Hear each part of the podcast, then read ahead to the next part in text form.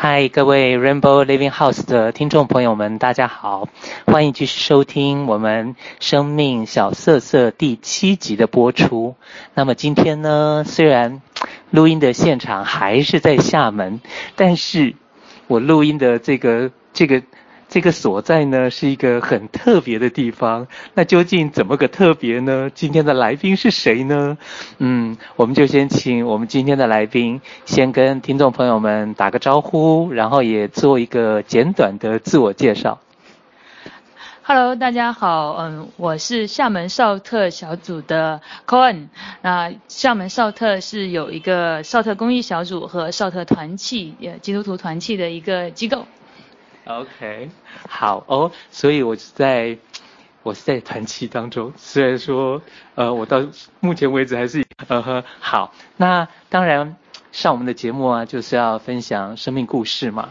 然后我有个基本套路，就是会先问说，诶，不知道来宾这个方不方便透露一下自己芳龄多少？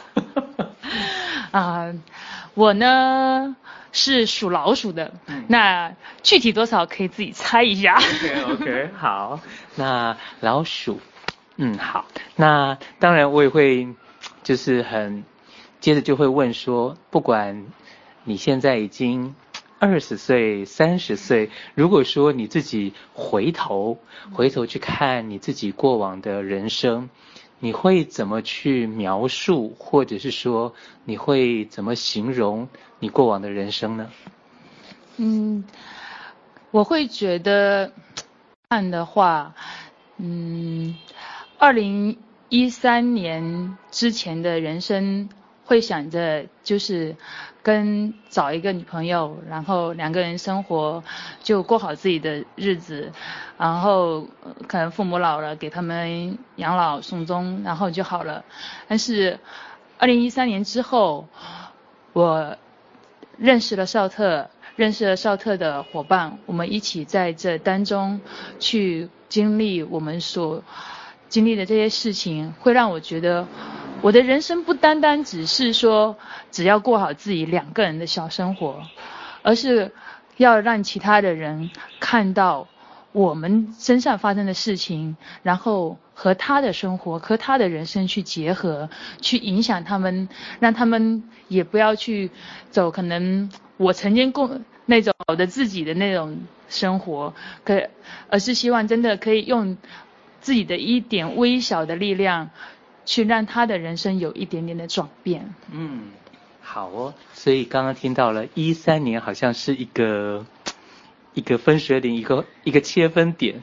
那这个这个等一下谈的话，呃，可不可以先聊一聊少特这个名称到底是怎么来的？它是有一个什么样的典故吗？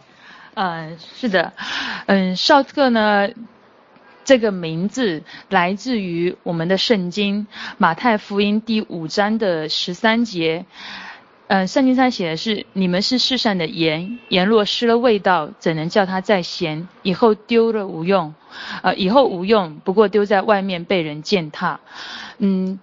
圣经呢当中教导我们要做官做盐，而让自己能够成为这样调和的盐，去调和人和神之间的关系，人和人之间的关系。嗯，嗯，好哦，这个盐当然是非常的重要。如果说 我们煮东西如果没有盐的话，可能都会变得很索然无味，好像就是它，呃，怎么讲？感觉没那么重要，但是没有了它就是不行。对，对，那当然要聊到二零一三之前，我还是会很好奇，就是呃，你的你这个人，就是你的生命故事啊等等这一些的，所以我还是会蛮想先问，就是如果是你的，不管是以前的同学，或是你曾经的同事，或者是你的家人。他们会，他们是怎么看你这个人？他们会怎么形容你这个人呢？就是我的家人从来看我就是一个坏孩子，嗯、就是一个不着调的人，一个很不靠谱。就是哪怕同学跟我一起去我家玩，我妈都会跟同学讲，少跟我亲近，不要被我带坏。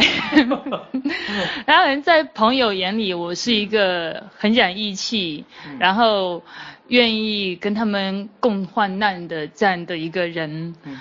然后我我同学虽然经常听我妈说不要跟我亲近，但是我有好几个很好的女性同学，她、嗯、们就跟我关系非常好，因为她们可能更加觉得是我是一个有担当的人，然后也愿意承担自己的责任的一个人。嗯嗯嗯嗯。那这些呢，都是别人形容你的，别人看你的感觉。那你自己，你同意吗？还是你不同意？那你自己会？怎么介绍你自己这个人呢？嗯，其实我自己对我自己，我也觉得我是一个不着调的人。我就是可能对于我来讲，我个人的我思想很跳脱，然后很多时候根本就不在这个框框世这个大世界的框框里面，你就会我会更会好像很多东西都很随性，然后按照我自己的想法去做，然后嗯。有担当，我也会比较认可一点，因为说实话，如果该我的责任，嗯、应该我做的事情，我都愿意去承担，哪怕他可能后果是不好的，嗯、但是应该承担的，我还是会去承担这些责任。嗯哼，好哦，那我也会很好奇的，就是因为像我是台湾来的嘛，那如果说是现在台湾的年轻人，那当然是不得已的想法，包括说现在网络世界啊等等的资讯爆炸，但是如果说以中国内地来说的话，我还是会觉得好像传统的东西好像还是蛮。蛮怎么说？那个比例还是蛮重的。对，对，就是好像大家都要很传统的，嗯、甚至于说可能大概二十四五岁，大概就已经是非要结婚不可了。那我会好奇，就是你刚刚说的你那种不着调啊，然后很有自己的想法啊，那到底是你从小就这样吗？还是嗯，什么时候开始是这样？呃，从小就是这样子，就是。嗯，因为我本身我的我的父母就是我不是父母亲生，嗯、但是我父母却待我很好，就是如亲生一样。嗯、那我的呃养母呢，她就是我的养父母读过书的人，在、嗯、他们的观念里面，就是会觉得，呃，女孩子你要自己懂得做什么样的事情，然后可以你你会了这些事情，你就不需要去求别人。尤其是我妈妈会觉得说，嗯、呃。你就要自己会，然后以后别人你就不要求着别人，然后你嫁人的话，人家也不会看不起你。所以在从小的时候，我就会觉得，哦，对，我让我所所有东西，我只要我自己会就好了，我不需要去求别人。那我任何的事情，我都会希望自己能够比，就哪怕比我哥优秀一点就可以。OK，好，那听到说你是被送养的，那那我台湾来的人，我会感觉。马上就很敏感的会想到说，这是因为超生的关系吗？对，因为我的其实我的亲生父母生了很多的孩子，具体多少个我也不太清楚。别人说，就是据我的邻居他们说，好像我我父母生的都快赶上十二使徒了。至于我是哪一个，我也不太清楚。对，就是生太多孩子，为了为了生一个男孩子而一直在生孩子。Ah, OK OK OK，好，所以好像也有一点点就是生出来了，赶快藏起来，或者是说扔掉，找个地方放啊等等之类的。对，OK，那好像真的会，你必须。要能够很独立的把自己打理好，OK。那如果说聊到感情方面的话，你大概会是在小学，还是说到了初中的时候？我会这样问的原因是，因为怎么说？呃，就像我刚刚说的那种传统观念啊，甚至于说，可能我们之前访问过的几位来宾，他们就是当。乖乖学生，那个年代，所以很多其实是自己不敢表达的。那那像你呢？你是在小学时候吗？对，就是我就是在小学的时候，就是我会比同龄人早熟。另外一个，我就是那种很跳脱的那种人。我在小学的时期就知道自己对女生是有好感的。那还有一点就是，嗯。因为我从小就学习比较好，嗯、然后又加上又自己爱运动的爱运动的这个特点，嗯、那我都是上一两节课，然后我就去不去上课，所以我从来就不是一个好学生，在老师的眼里就不是一个好学生，嗯、虽然成绩好，但是他也管不了我的那一种。那对于感情方面，就是。我知道我对这个女生有好感，大概就是三四年级的时候，我就知道说，哦，我是喜欢女生的。那我从来也不喜欢女生这件事情有什么好遮遮掩掩，或者觉得她有什么好奇怪的。我觉得喜欢一个人就喜欢一个人，他是一个很正常的，他并不是因为说他是男生或者他是女生，就会。所以我的从小的思想里面就没有所谓的，好像说你。这个就是错的，我会觉得说这是都很正常的。你喜欢的只不过是一个人，而不是他的性别。嗯嗯嗯嗯。但是像我之前在武汉有访问过几位来宾啊，那我对武汉的感觉就是，哇，一个可能孙中山当当年这种这种等于说是革命成功的地方，然后武汉又是高校特别多的地方，所以好像。年轻人多，他的接受新的一些观念想法的，好像比较比较容易，对。但是以你来说，你的成长小学时候，你是在一个大都市吗？不是，我是在一个农村。嗯。其实思想会这么跳脱，可能跟小时候的经历有关。因为父母是农村出身，然后又是白手起家，就经常要往城市里面去打工去跑。那在没有读书的时候的我，妈妈会担心说，呃。别人照顾不好我，所以就会带着我去到其他的城市。嗯、那在城市当中就会接触到很多不同的人，嗯、而且曾经我也就是在那个时期接触到，嗯、呃，来自香港的那个企业家，嗯、然后跟他们对我们的那种关心啊、照顾，就让我们觉得就是一家人啊，并没有因为他是香港人或者我们是农村人而有什么不同。嗯、OK，好，所以还是有你的一个。成长的环境，但是总的说起来就是，你始终就是这样的。OK OK，那嗯，接下来的话，呃，一三年的时候，然后甚至于说一三年之前，到底可能你处在什么样的一个情形之下吗？然后让你觉得一三年对你来说是一个切分点？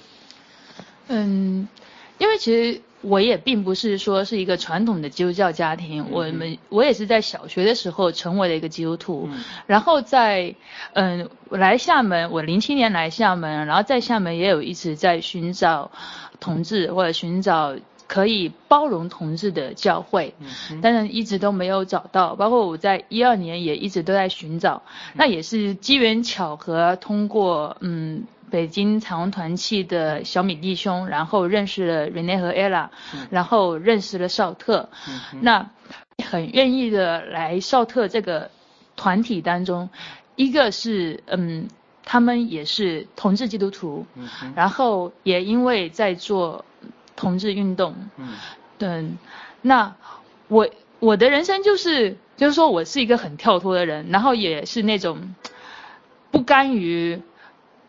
安静的那种人，就是喜欢，有小学的时候喜欢跟人家打抱不平，嗯、所以当我在教会当中受到了那种排挤，嗯、因为一二年在教会当中就会受到排挤，就是说啊，因为你是同志身份，所以你不能够在教会当中服侍，嗯、所以这样的一个排挤的时候，所以让我就会更渴求能够有一个这样的一个团体，一个这样的一个地方，去让大家。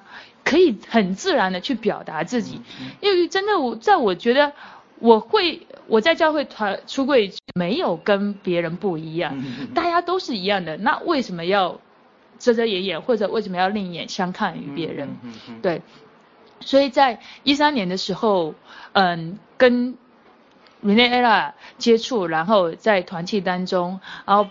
并且在一三年的时候，也跟他们一起去参加了一些有关 LGBT 的这样的一个运动的培训。嗯、那我更加深刻的知道说，你真的不能够只是活在两个人的一个狭小的空间里面。嗯、你在走出来以后，你才真的才发现说，原来世界是这样的大，原来现在的社会还是如此的保守，还是把部分的人当做异类，另外一部分的人才是正常的。嗯嗯嗯嗯，OK。那我之前也认识一些基督徒，那当然有几位我会发现他们的生命当中是他的这个身份的认同跟基督徒的这个身份的认同，感觉起来会非常的纠结在一起。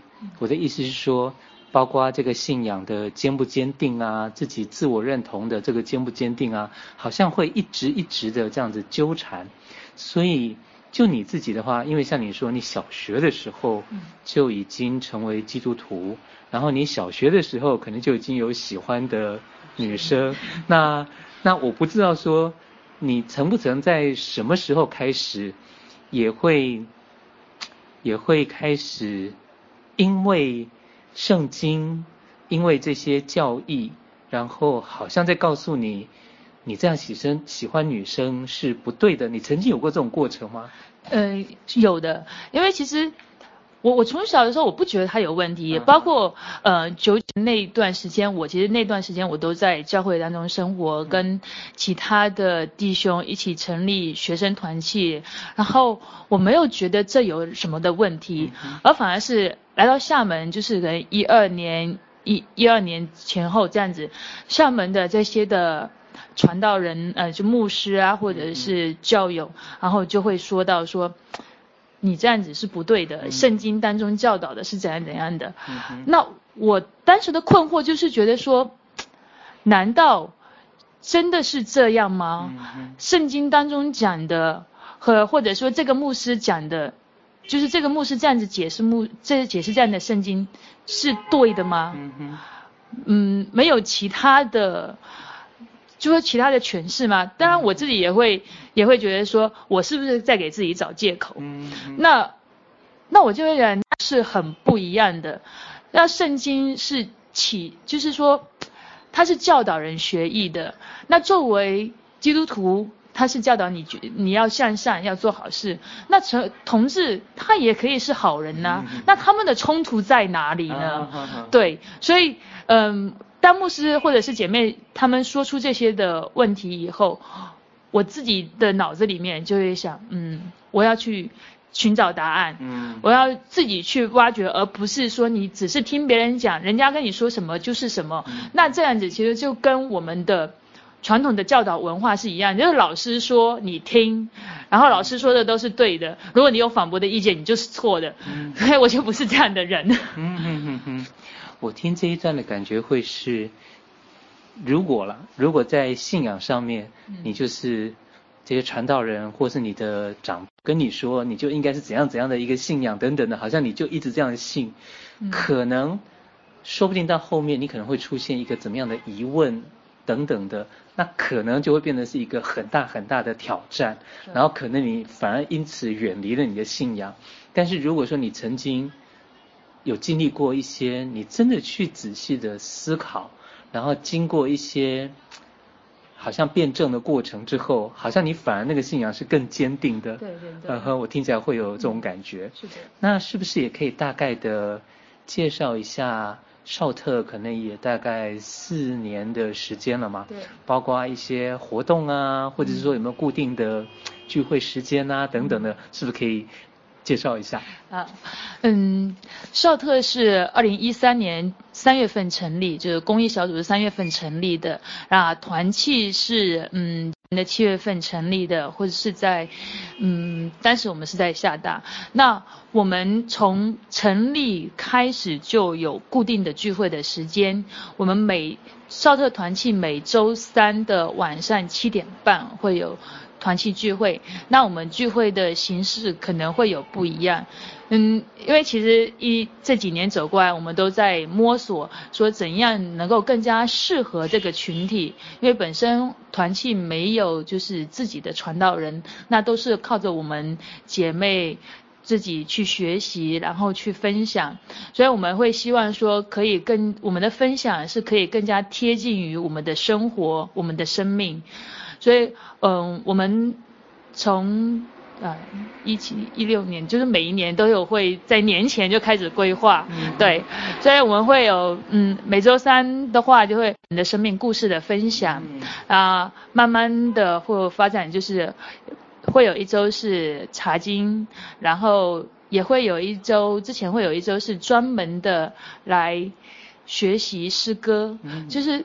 嗯，可能一张专辑就是诗歌专辑，来大家来学习。那它是在什么样的一个背景下写下来的？嗯、对。然后我们也会有一些一个个精心时刻。那这个精心时刻呢，就不是说很严肃的一个时间，嗯、是大家希望可以是一个很轻松的，然后可以一起吃东西，或者也可以一起看电影、一起玩游戏都可以。但大家可以在这样的一个呃环境下。这样的一个安全的空间里面，然后彼此更加能够连接，关系更好。啊，少特公益小组呢，我们每个月都会至少两次的活动。呃，会有室内的观影会，然后的活动，对，然后我们一八年会比较不一样，就是我们一八年是希望能够有更加深入到我们生命的这样的活动，所以我们在未来的一八年的，就是少特公益活动的当中会有很多的突破，因为我们其实也有两位新的伙伴的加入，所以。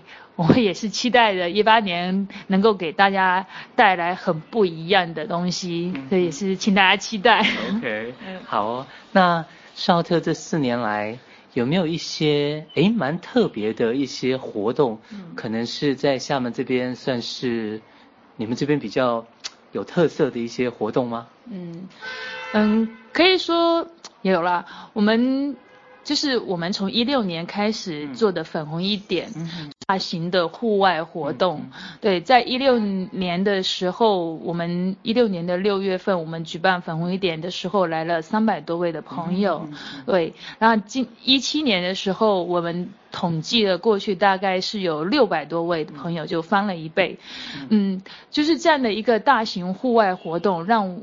更多人看到这个群体，而且我们会发现，真的很在国内有这样的一个大型户外的一个 LGBT 的活动的时候，这些全国各地的人都会跑过来参加，就为了参能够参加这样的一个活动，能够让这个社会看到说这样的群体在，所以我们在。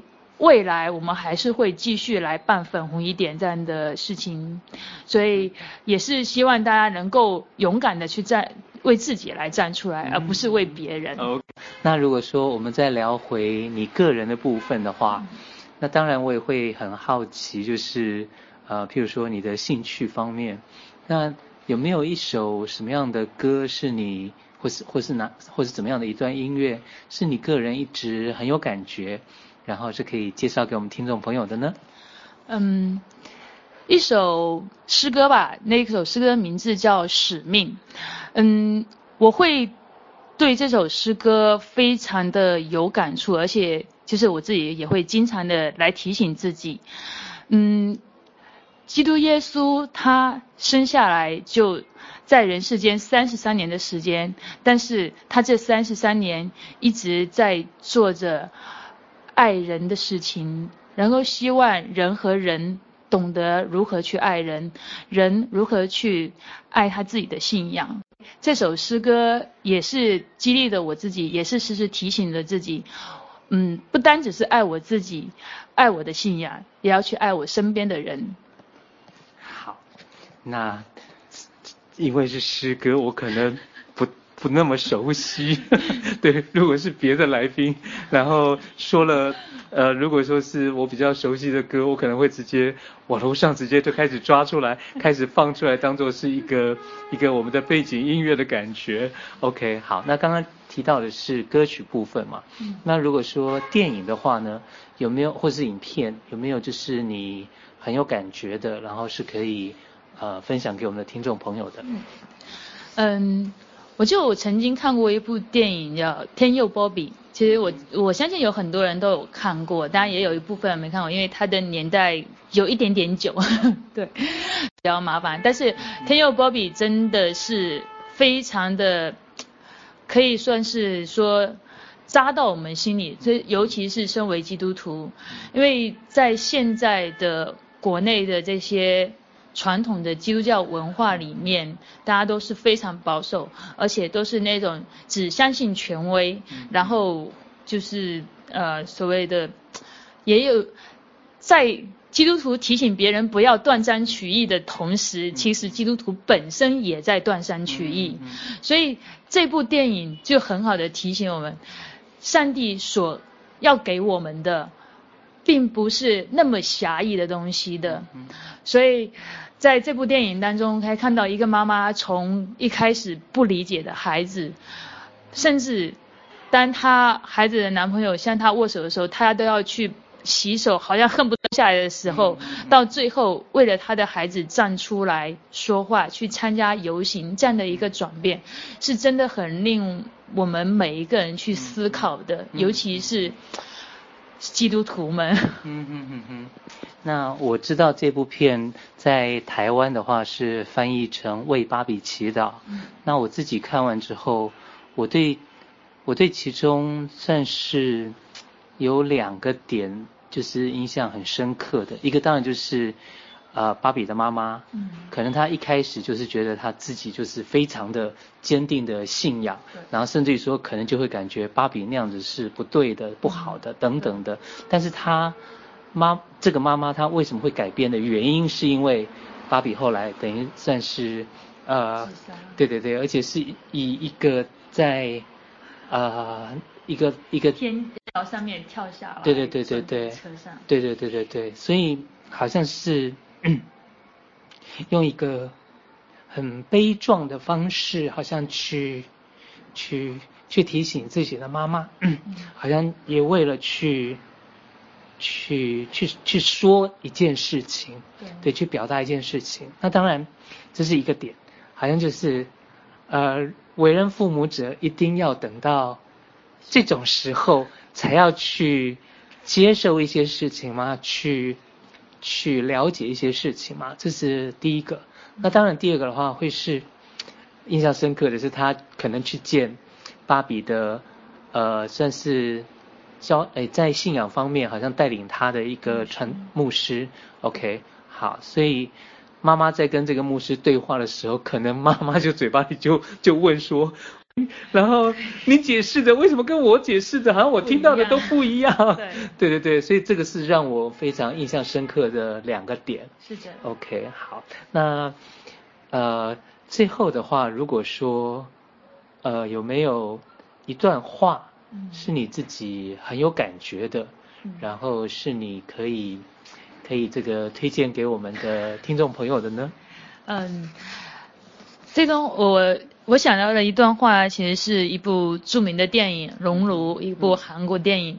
它里面一女主角对男主角说的一句话说：“我们一路奋斗，不是为了改变世界，而是为了不让世界改变我们。”嗯嗯，就真的在现在这个社会当中，或者是在嗯很多的。传统的观念里面也好，或者是或者是你生活工作的地方都好，很多人所追求的都是我要如何变得更有钱。当然，你想变得有钱没有错，只是说可能那些的方式或者他所教导的一些东西，逐步的在改变我们自己内心的那种善良，而我们要怎样去坚持我们自己不被。这些东西所改变，真的就是要去坚定我们内心的良善，那那一份最，人家很多人就说不忘初心吧，我就觉得说真的要记住说，我为什么要做这件事情，我为了什么能，或者说我为了可以如何更好的去。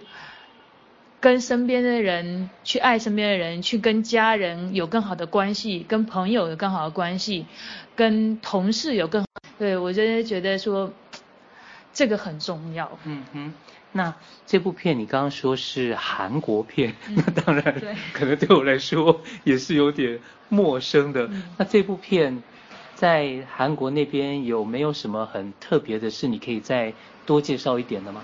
嗯。对这部片子，它有一个非常大的作用，就是这部片是由真人真事改编的，嗯、然后这部片子播出之后，它改变了韩国的法律，嗯、所以韩国现在有一部的法律叫做荣辱法，嗯、因为这部电影讲的是一个校园聋哑校园里面。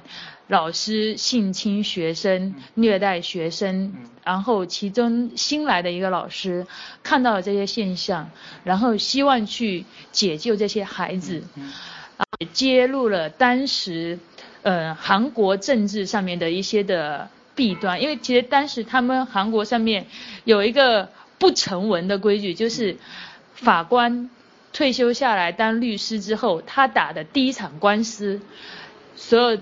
的当时的法官一定会让他赢，嗯、所以这一种不成文的规矩也变成了当时韩国就是司法程序上面的一种漏洞。嗯、所以《熔炉》这部电影播出之后，改变了当时的，就是后来改变了法律。他当时播出后的一周左右吧，就是。我不记得具体时间，我不太记得，就是一周以内，就是当时的当事人，就是案发的那些真真实的人物就被警察逮捕了。然后过了三个月，呃，韩国就修订法律，熔炉法。嗯哼，OK，好，听起来真的是非常的深具意义的感觉，这一部电影。OK，好哦，那我们也要在。来宾的祝福声当中呢，要跟我们的听众朋友们说拜拜了，拜拜。